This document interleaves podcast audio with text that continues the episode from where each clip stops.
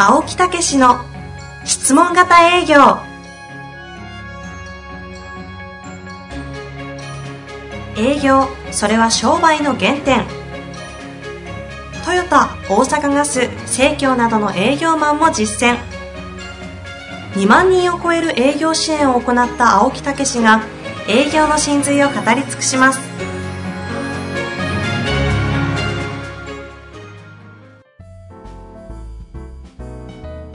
こんにちは、遠藤和樹です。青木武の質問型営業。青木さん、本日もよろしくお願いいたします。はい、よろしくお願いいたします。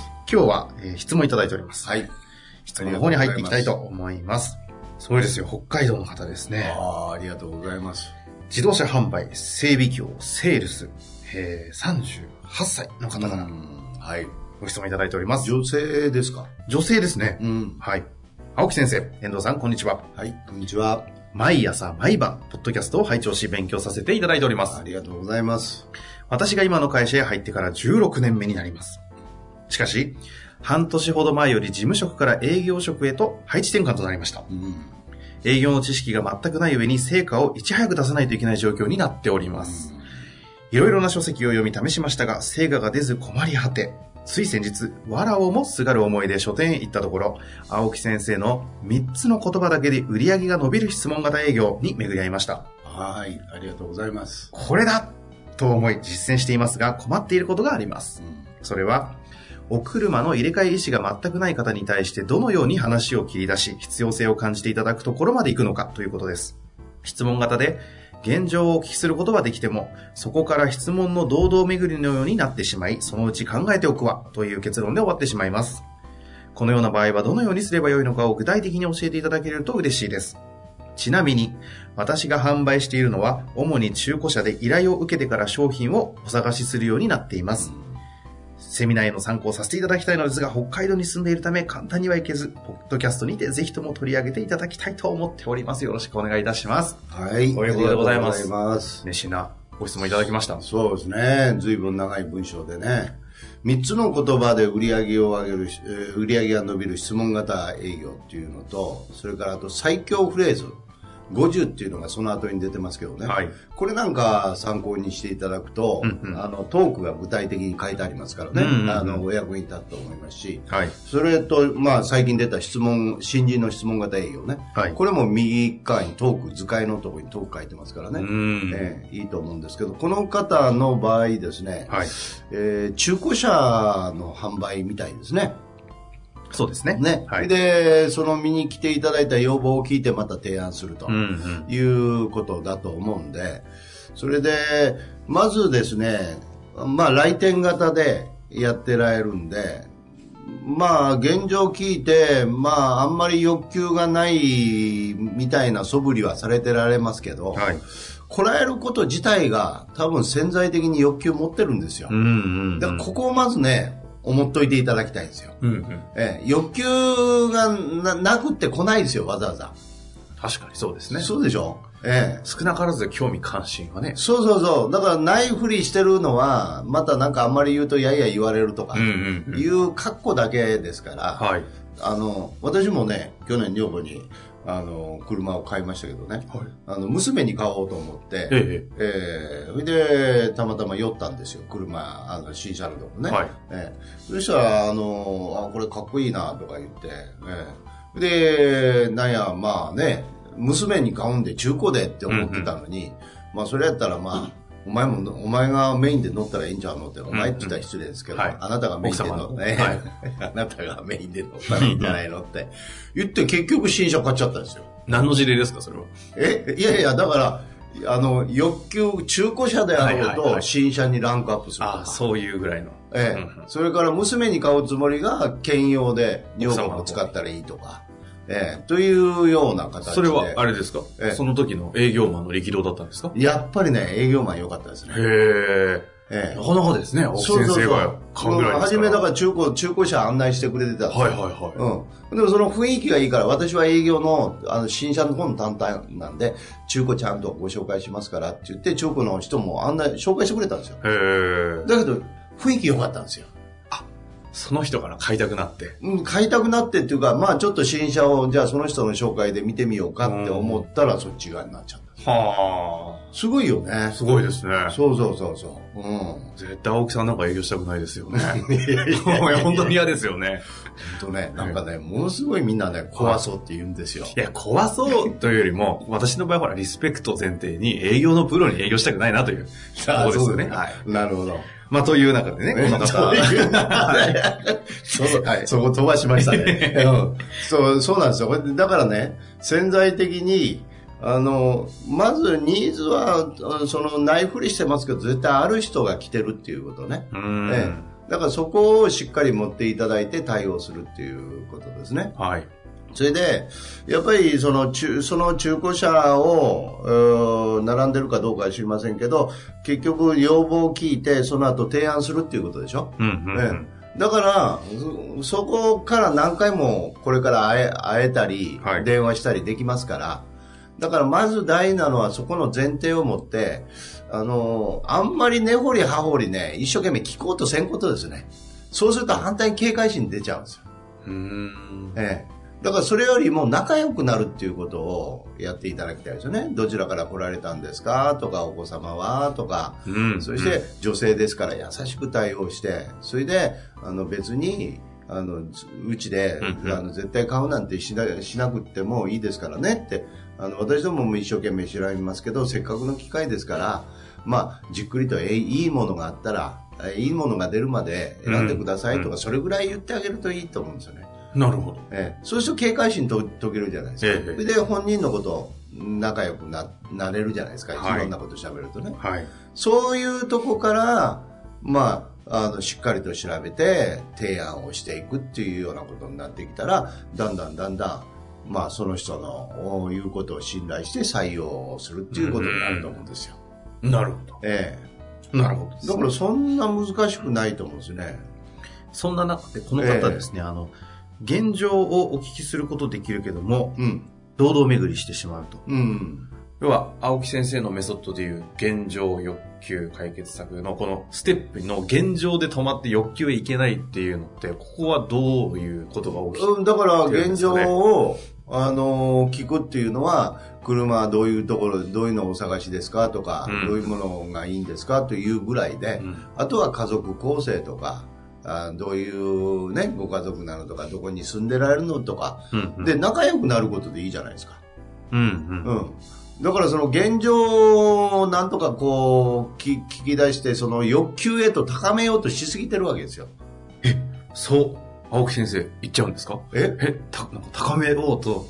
でだから現状でぐぐるぐる回りしてるっていうのはそういうことでしょなんとかこうきっかけつかもうとどうにかして欲求に上げてやろうがために現状でぐるぐるしているというふうに読み解くんですね。だからこれ私不動産やってることと頃と一緒よく似てるなって来店型でね、はい。うん、だからあの自分を気に入ってもらうことで十分なんですよ。で相手のことを聞いてしっかり共感して、そうなんですね。ってそれであの利用する利用しないいいですからね。って気に入るまで探しましょうね。って、うんうん。お手伝いしますね。って、うん、そういうことでさっき言ったように来店型って潜在的に欲求持ってるからうんうん。なんでそこをさらにこう引き出そうとするのかって。はうん。か相手が心開いたら出てくるんですよ。実はこういうの探してねとか、これ実はこういうのよ。そうすると、極論は、ええもう現状の話し続けて仲良くなればいいじゃない仲良くなって相手の。のニーズを聞いて、そして今の中にあの車がなければ、あの、まあ、あったら試乗してもらうとかいうことですし、それでもすぐにどうこうっていうんじゃなくて、もう2、3回をかけて勝負をするっていうことで考えていけばいいんですよ。うーん。そうすると、警戒心取れた時に、相手は本音をますます出して、その自分から買ってくれるってことですよ。つまり来店型っていうのはね、はい。ニーズがあるんですよ。なるほどな。うん。ニーズがある人が来てんのに、ニーズ引き出そうとすするから、警戒するんですよ、相手が。ええ。わかります？あの、おっしゃってることは本当にわかるんですけども、うんうんその中で、うん。じゃあ、どうせニーズはあるから、まず現状をちゃんと聞こうと。うんうん。ここからきっとですよ、この方が、じゃあどうやってこう欲求を上げて販売へのこの、どのタイミングでそれをこう、次のステップに行っていいか分かんないんじゃないかなと思うんですよね。ああ。だからこう、現状ずっと聞いてるんだけど、うんなんか、あれ？終わっちゃったっていうこの、うん、だから、あの、現状を聞いて、相手の状況を聞いて、どういうお車を探してんのかで、じゃあご連絡しますねでいいんですよ。うーん。それだけでいいんですよ。もう2、3回で、あの、決めていくつもりで、即決で決めるつもりにならなくていいんですよ。あ、じゃあそこから試乗してもらおうとか、えなんかこう別の提案させてもらおうとかっていうのはせずに、連絡をもうじゃあ、あ、なんかあったらしますねという環え境仲良くなって、今の中に車がなければ、あのじゃあそれ調べて連絡しますねとか、ええ2、3見繕ってご連絡しますねということでいいんじゃないですか？あ、そのくらいの感じそうそうそうそう。だから、その、北へ他を回るから、あの、即決しないといけないとか、そう思いすぎなんですよね。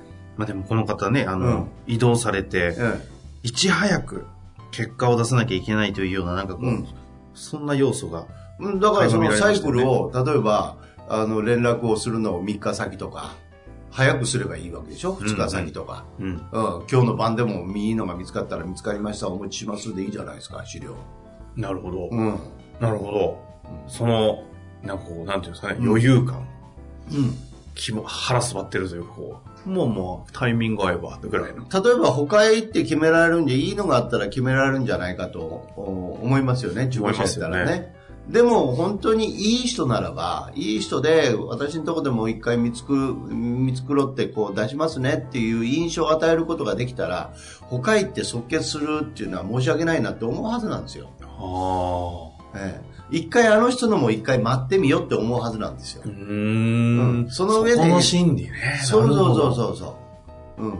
だから、本当に、あの、出会ったことに感謝して、お役立ちの気持ちを持って、うん、そして、あの、一生懸命させていただきますねって。でも、いいの見つけましょうねって。せっかくですからって、うんうん。いう気持ちで接してくれたら、あ、この人の方が自分のこと分かってくれてるって思うじゃないですか。はい。他のところはいくらいい車があって欲しいなと思っててもそこの営業マンがせっついてたらね俺に売ろうとしてるって思うじゃないですか、うんうんじゃあ同じような車他でここにもあんねんからあそこの人にもないかなって思うじゃないですか、うーん。えそのようなこの方が置かれている状況を、ええすごいこう想定した上で、なんかこの方が具体的にちょっとこう、変えられることとかってあったらなんかありますかね？うーん。だからやっぱり来ていただいた方にしっかりとお役に立とうと思って私のファンになってもらおうとファンというかね、うん、あの一生懸命あの尽くさせていただこうっていうふうに思うことですよね。うーん。うん結構今回の件に関してはあれなんですね。うん精神性というかこの気持ちの前提みたいなものが大事っていう話だからが多いですね。やっぱり高額商品っていい人から買いたいんですよ。うんうん。後のこともあるから。うんうんうん。ええだからそこがメインなんで、だからそういう意味では、あの、それが、まあ何の商品でも大事だと思うんですけど、それが大事だと思いますよ。なるほどですね。なんかこう、質問型営業の大前提、お役立ちの精神をまたこう、思い返される基本的な話ですなんか、ほんでね。も、遠藤さん、ピンと来てないような感じですけど。私はピンと来てるんですけ来ど、て、来てる。はい、私はピンと来てるんですけど、うんこの方がですよ、うん結構こう、多分転職して、転職じゃないか、移動されて焦ってると思うんですよね。で、ついこう、うわなんかやんなきゃってなってる中で、今のお話を、あのね、その人に本当につ一生懸命できたかどうか、気持ちよく接客ができて、そして自分のできることを誠心誠意やったかどうかなんですねうん。それでね、もし仮にその人が他へ行ったとするじゃないですか。はい悪いけどっていうことになったらね、はいちゃんとね、神様見てるんですよ。ええ。それで、あの、頑張ったねって。じゃあ、他のいい人をちゃんとプレゼントしてあげるって言ってね、新しいお客さんがね、出てくるんですよ。んもっといいお客さんが出てきたりするんですよ。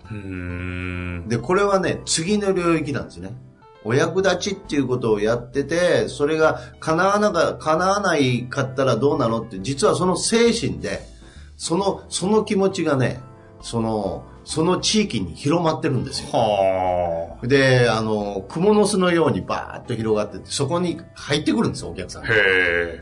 なんかフィールドがというか、こう広がっていくんですね。そういうエネルギーなんうですよ。ーん。ええああ、なんか、今の言葉、ちょっと響いたんじゃないかなと思うんですよね。うん。だから、やれたかどうかっていうことで、ええ売り上げ上がったかどうかをね、一生懸命、あんまりね、やってると、もちろん朝に目標を唱えて、はい。そして昼はお役立ちっていうのは私はいつも言ってることですからね。うん。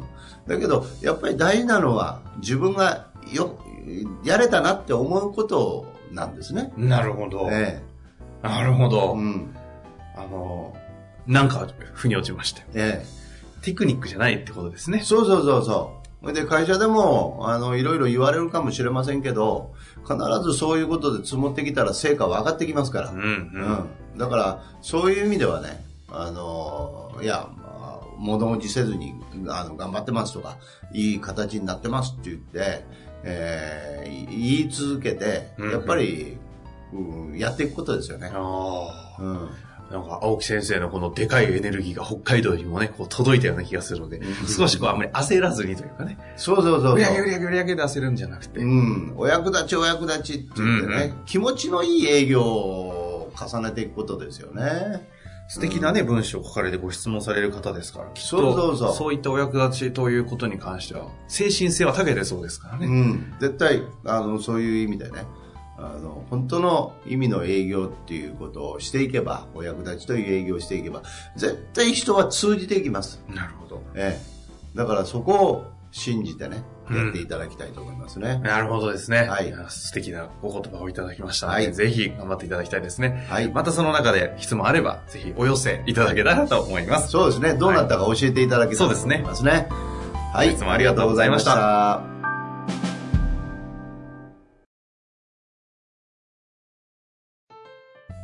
本日の番組はいかがでしたか？番組では青木武氏への質問を受け付けております。ウェブ検索で「質問型営業」と入力し検索結果に出てくるオフィシャルウェブサイトにアクセス。その中のポッドキャストのバナーから質問フォームにご入力ください。たくさんのご応募お待ちしております。